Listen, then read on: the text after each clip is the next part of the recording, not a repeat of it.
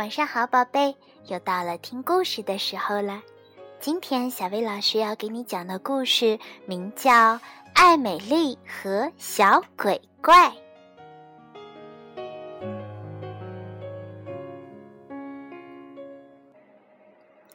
从前有一个小姑娘，名叫艾美丽，她有一只老灰兔，叫做斯坦利。艾美丽和斯坦利忙了一整天，正要睡觉，可是有一个声音吵得他们怎么也睡不着。沙啦啦，沙啦啦，那声音像是从窗口传过来的。艾美丽和斯坦利来到窗边一看，啊，竟然有一个大家伙坐在窗台上，大滴大滴的泪水掉到了他的睡衣上。哦，艾美丽，艾美丽，那家伙哭着说：“我怎么也找不到我的那条抱抱被了。它不在可怕的黑森林里，也不在我的枕头底下。你和斯坦利帮帮我，去把它找回来吧！不抱着我的抱抱被，我怎么都睡不着。”于是，艾美丽和斯坦利穿上风衣、雨衣，戴上夜视镜，再穿上登山靴。他们在乱草和缠成一团的树根下面找，他们爬上高高的树顶找。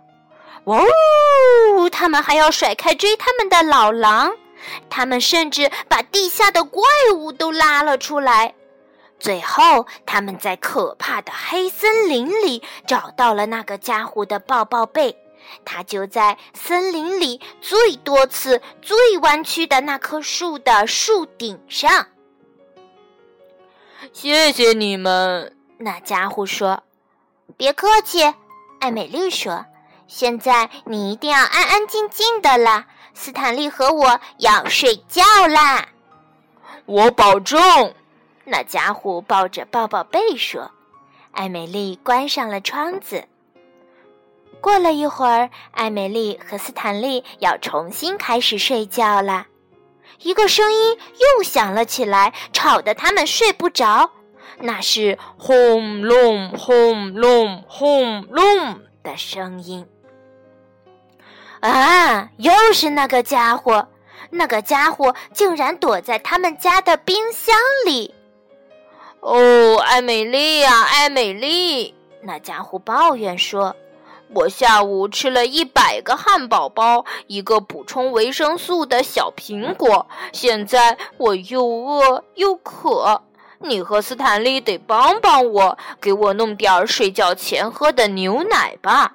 我的肚子轰隆轰隆响，我怎么都睡不着。”于是，艾美丽和斯坦利大大的叹了口气，戴上了防风镜，套上滑雪板，穿上鼓鼓的、最保暖的衣服。他们滑着雪，绕来绕去的，穿过荒原，穿过暴风雪，手都冻僵了，腿都冻痛了，就为了找一杯牛奶给那家伙，好让他好好睡觉。可是斯坦利不小心惊动了北极熊，惹得他很不高兴，因为北极熊认为牛奶是他的。咕噜咕噜，北极熊追了过来，艾美丽和斯坦利只好赶紧滑回了家。谢谢你们，那家伙说：“别客气。”但是现在，拜托你一定要安安静静的。斯坦利和我要睡觉啦，我保证。那家伙说着，大半杯牛奶都洒到了他的睡衣上。过了五分钟，艾美丽和斯坦利还没睡着呢，可是一个声音吵得他们更睡不着了，那是。的声音，那声音就像是从地下室的门那里传上来的。地下室在楼梯的底下呢。哎，但愿不要又是那个家伙！艾美丽生气地说。然后她来到了楼梯底下的地下室，打开门一看，天哪，还真是那个家伙！哦，艾美丽呀，艾美丽！那个家伙咳嗽着说道：“我太难受了，我需要一点特效的绿药水儿。你和斯坦利得帮帮我，顺着这些楼梯走，就能走到凶女巫的山洞，那里有药水儿。只要喉咙痒，我就怎么也睡不着。”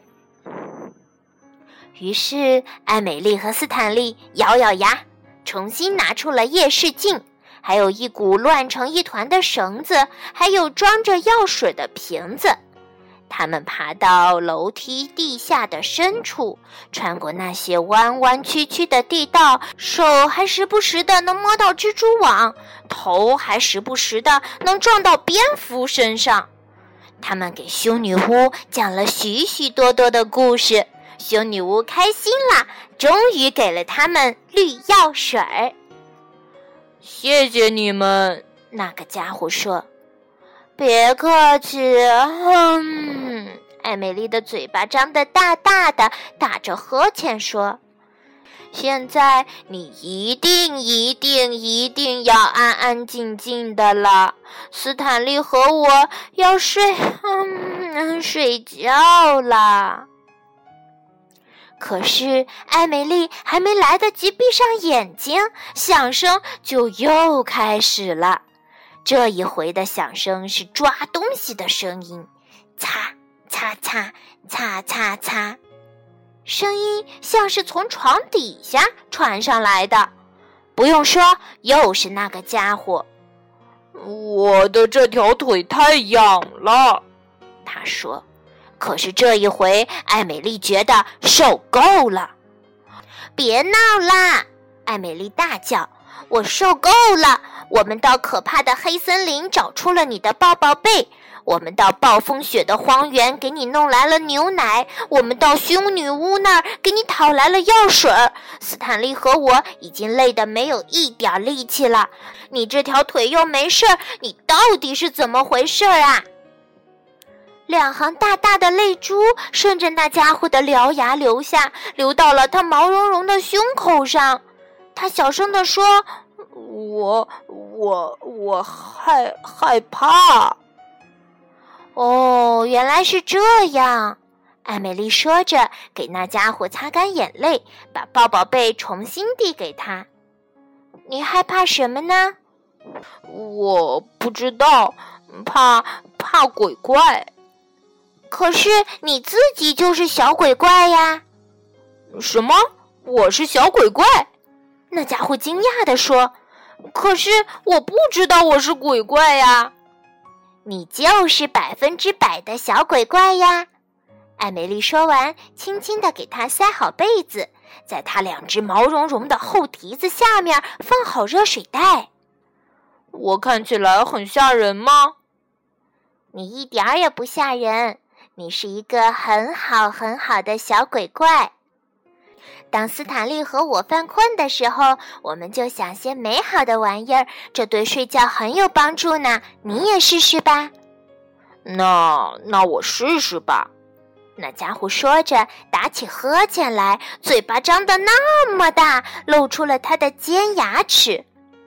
晚晚安，艾美丽，好好睡觉。做个好梦。说完，小鬼怪就进入了梦乡。艾美丽和斯坦利也很快的进入了梦乡。在梦里，他们三个一起飞翔在天空中，真是一个很棒的梦呢。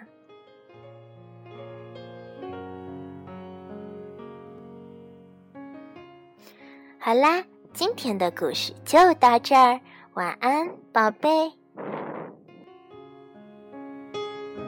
想再听。